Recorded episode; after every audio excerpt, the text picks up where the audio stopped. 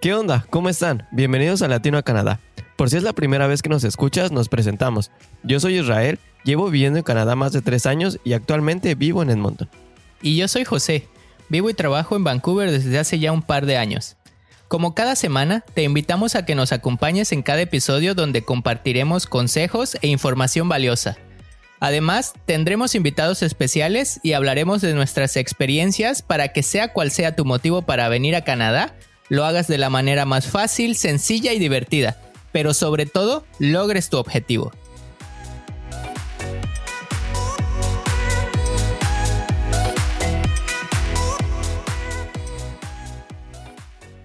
Antes de empezar, queremos darles las gracias por el apoyo que le han dado al proyecto.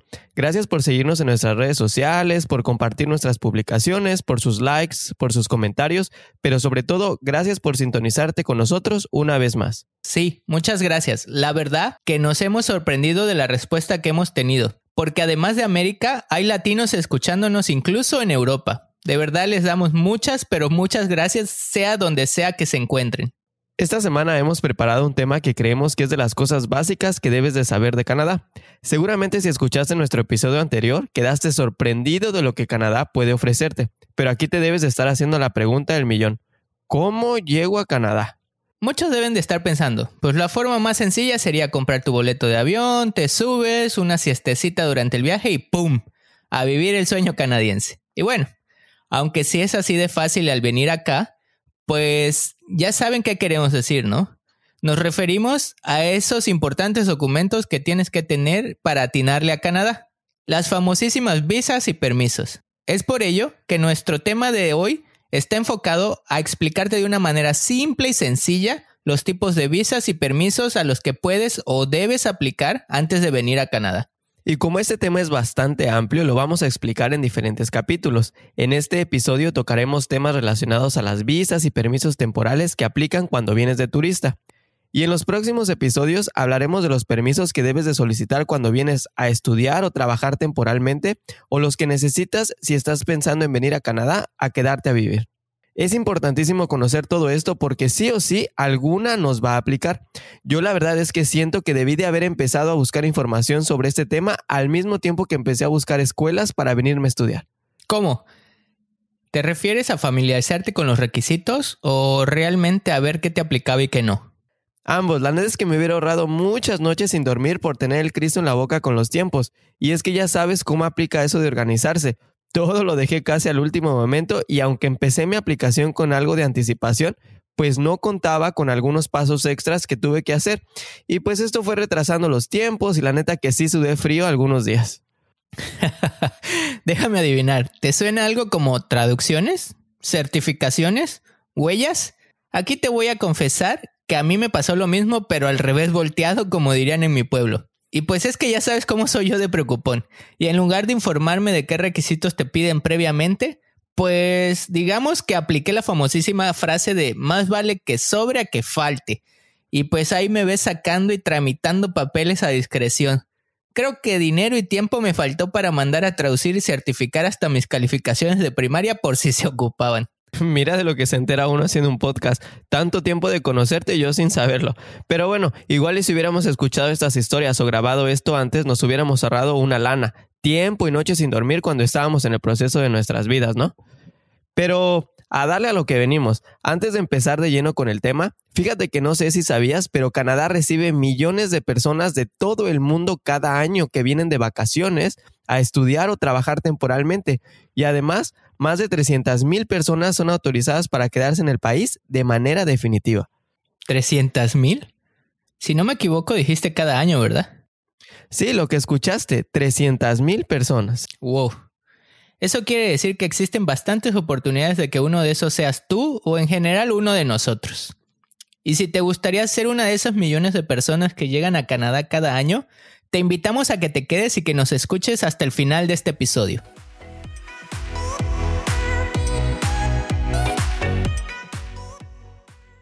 Y como dicen, córrela.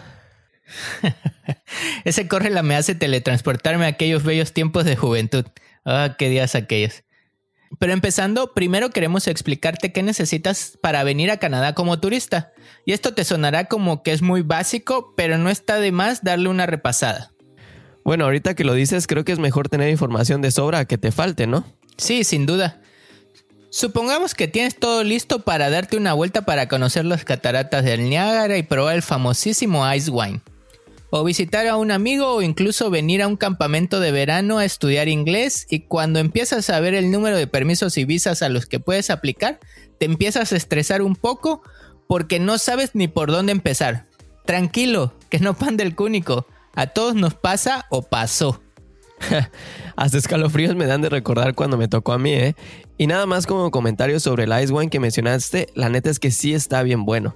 Sé que este vino solo se da por estos lugares porque la uva por las bajas temperaturas se congela y el sabor que tiene es dulce y no muy fuerte. Por si vienes, te lo recomendamos.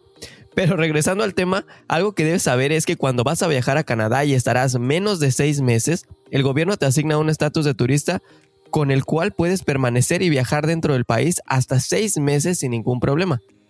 Es decir, que puedo llegar a Toronto, irme a Quebec y después visitar Vancouver. Sí, exacto. Puedes viajar durante seis meses a donde tú quieras o hasta donde te dé el presupuesto. Pero para venir con estatus de turista no se necesitan muchos requisitos y dependiendo de qué país eres, necesitarás ya sea una visa o una ETA. Espera, espera, espera. Creo que es importante explicar la diferencia que tiene una visa de turista a una ETA. Una visa es un permiso que necesita la mayoría de los países para poder entrar y disfrutar de Canadá. Y la ETA o autorización electrónica de viajes es un permiso pero simplificado para todos aquellos países que Canadá ha designado como exentos de visa. Sabemos que es un poco confuso, pero danos chance porque con lo siguiente seguramente te quedará más claro que el agua de río. Mira, vamos a poner dos ejemplos para que te quede más claro. Supongamos que eres de México o de Chile. De ser así, solo necesitas una ETA para venir a Canadá. Pero si es el caso que eres de Colombia o Perú, necesitarás aplicar a una visa. En nuestras redes sociales te vamos a dejar el link para que puedas checar si tu país está exento de visa canadiense y solo necesitas la ETA o viceversa. Y bueno, si necesitas una ETA, saca tu libreta para que apuntes y tengas en cuenta los requisitos básicos que te van a pedir. Este proceso es totalmente en línea y se hace únicamente en la página del gobierno canadiense. Y no te toma más de 10 minutos hacerlo y recibir la aprobación en tu correo electrónico en la mayoría de los casos. Pues vamos a darle, déjame agarro tantito aire y pues bueno, aquí les van los puntos. Primero lo que te van a pedir y lo más importante que debes tener es tu pasaporte vigente. También vas a necesitar una cuenta de correo electrónico. Ya que tengas estos dos básicos requisitos, tienes que llenar unos formatos con tu información general y personal.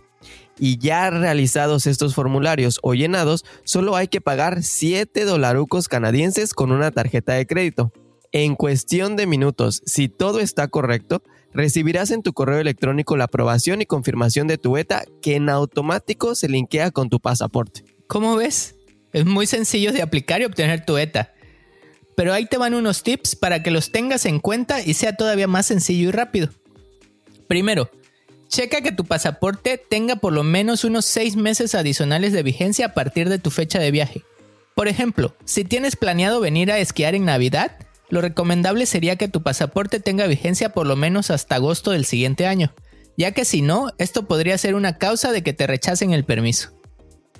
Ya, ¿cómo pasa esto? Normalmente asumimos que con estar vigente es suficiente, pero no. Acuérdate siempre tener esos 6 meses de rango de tiempo extra. Otro de los tips es que necesitas tener a la mano los detalles de tu viaje, como el número de vuelo, el lugar al que vas a llegar en Canadá, no importa que sea un hotel, o si vienes a visitar a algún familiar o amigo, pídele sus datos de contacto y tenlos a la mano siempre. Te recomendamos quedarte al final de este episodio porque vamos a tocar el tema de las reservaciones más a detalle en nuestras recomendaciones finales. Un consejo más que te queremos dar es localizar en tu pasaporte el número de este. Este viene claramente identificado en la página de la foto y algunos lo traen en un sticker en grande en la parte de atrás, así como las fechas de vigencia que tienen, para que cuando apliques no estés batallando al momento de que tengas que meter esa información. Y como dijimos anteriormente, el trámite solo se puede pagar con una tarjeta de crédito. Si no tienes, pide a alguien cercano a ti que te ayude a hacer el pago, pues es el único método para hacerlo. Y como consejo final y en preparación a tu viaje, una vez que te haya llegado la confirmación, no la necesitas impresa, pero sí tenla a la mano por si te la piden en el aeropuerto, ya que normalmente una vez que es aprobada, se debe linkear a tu pasaporte en automático. Qué fácil, ¿no? Bueno, la verdad es que sí es un proceso muy fácil y rápido, pero de tanto hablar es que ya me estoy quedando sin aire. ¿Por qué no nos damos 5 segundos para recuperarnos y sigamos relajados y frescos como una lechuga para explicarte el proceso de las visas? No te vayas.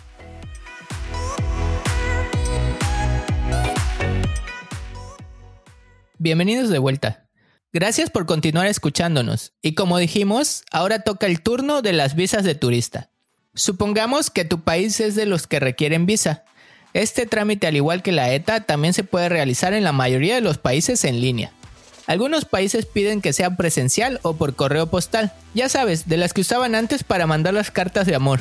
Uh, no, ya llovió. bueno, pero en ambos casos te pedirán lo siguiente.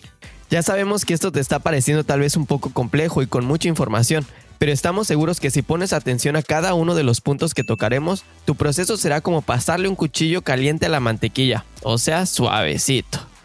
Déjame darte los primeros dos puntos.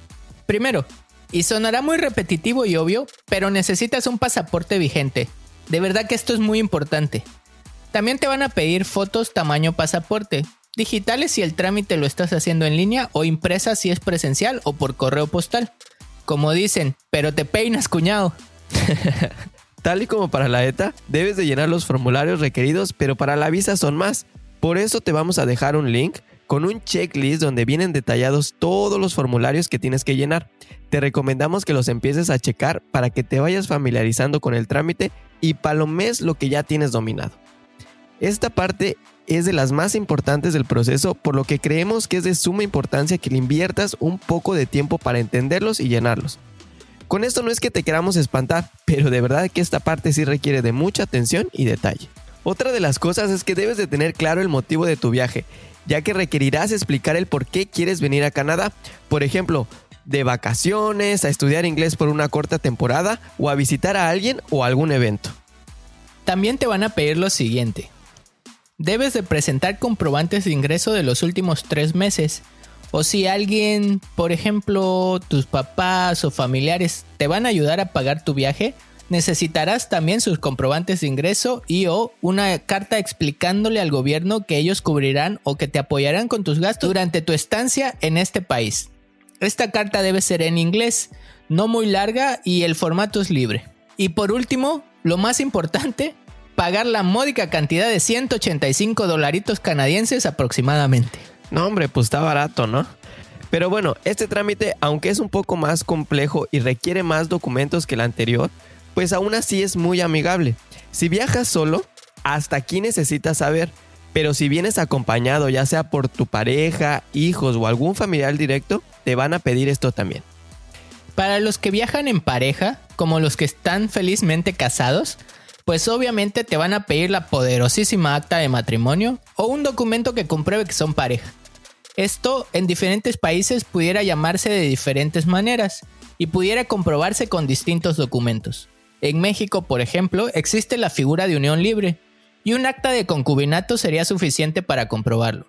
Ojo, ten en cuenta que a tu pareja o acompañantes también le pedirán algunos de los requisitos que te platicamos previamente, como pasaportes, fotos y otros, ya que la mayoría de los datos son tomados del aplicante principal.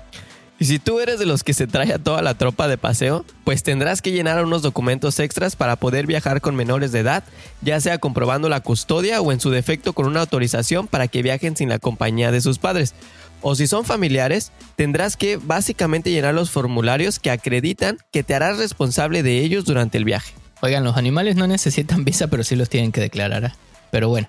Por último, aunque pudiera ser el caso de que no te los pidan, pero actualmente es obligatorio para la mayoría de los países, te van a solicitar tus biométricos. Ya sabes, que ponga la manita aquí y su ojo por acá y listo. Y algunas veces te podrían pedir que asistas a una cita. Esto es raro, pero te lo comentamos para que no te agarren como al tigre de Santa Julia y no sepas ni por dónde te vino la bala. Una vez que llenaste estos poquitos requisitos... ¡Ay, lo poquito! Si son un buen! Empezará a contar el tiempo aproximado para que te den una respuesta. Normalmente tarda entre 2 a 4 meses.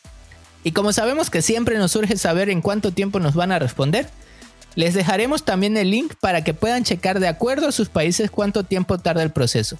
Mm, la última vez que checamos para México estaba como en 156 días, mientras que para Colombia, por ejemplo, andaba como en 132. Bueno, en realidad es un proceso no muy largo, pero sí es algo que deben de tener en cuenta. Siempre tengan presente estos tiempos que puede tardar el proceso. ¿Y qué sería de nuestro amado programa Latino a Canadá sin sus tips? Aquí te van nuestras recomendaciones especiales para cuando solicitas una visa de turista.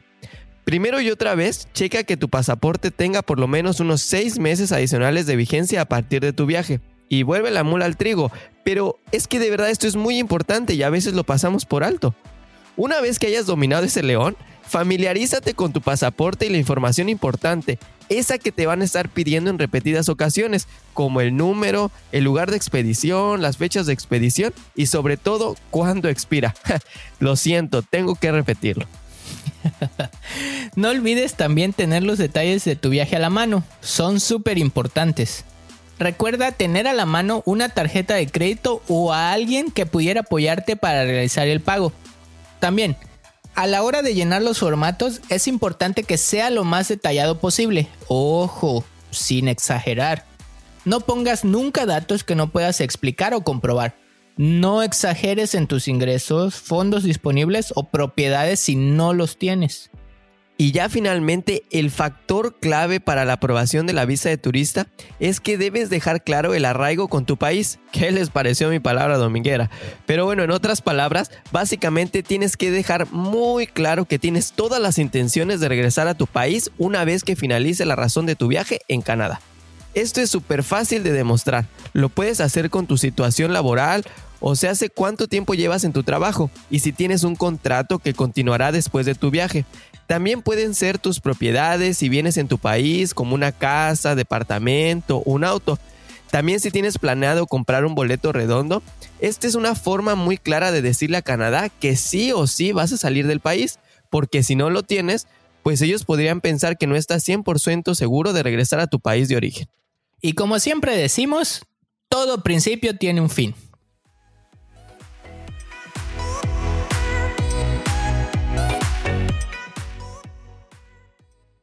Y así llegamos al final de este programa.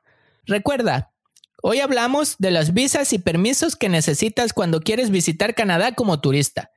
Empezamos explicando las maneras de aplicar, comentamos los requisitos y sobre todo te dimos algunos tips para que tu aplicación tenga altas probabilidades de ser exitosa.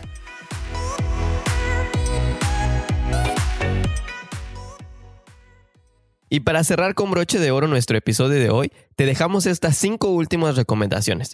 Primero, y es muy importante y antes de que se nos olvide, te sugerimos que si vas a hacer una reservación, ya sea de hospedaje o boletos de avión, asegúrate que puedas cancelarlos o moverlos de fecha sin mayor complicación, ya que si por alguna causa no te aprueban tu visa o ETA, podrías perder todo lo que ya pagaste.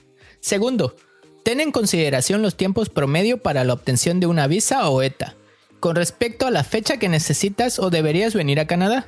Aplica con anticipación o tan pronto como puedas para evitar contratiempos.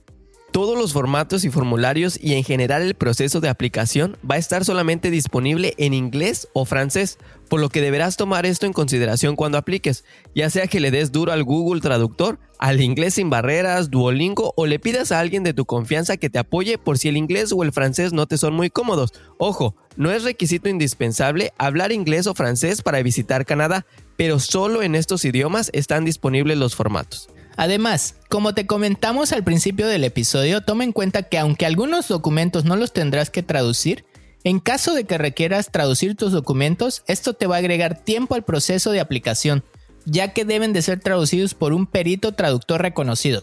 O sea, sea alguien que tenga permiso y esté autorizado para traducir documentos oficialmente.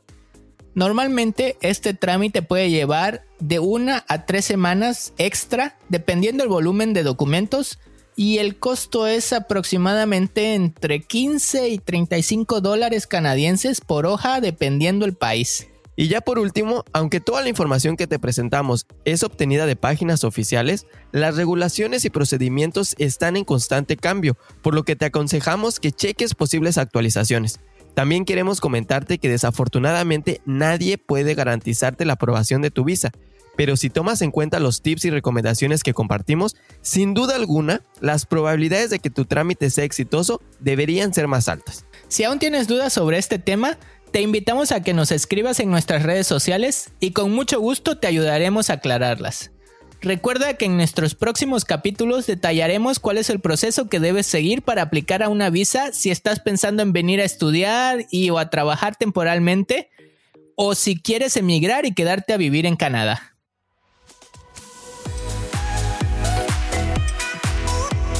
Muchas, pero muchas gracias por habernos acompañado hasta este punto. Esperamos que aunque hoy haya sido mucha información, te hayas divertido y aprendido un poco más de Canadá.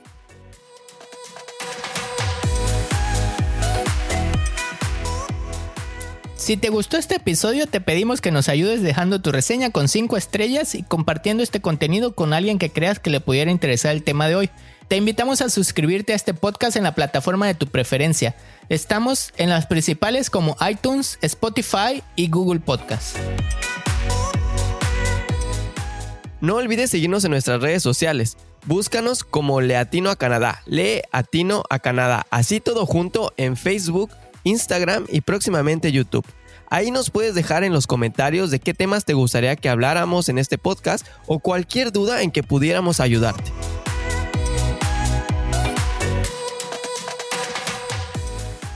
Y antes de terminar, te recordamos que estés en donde estés, siempre habrá un compa latino en tu camino. Gracias, nos vemos.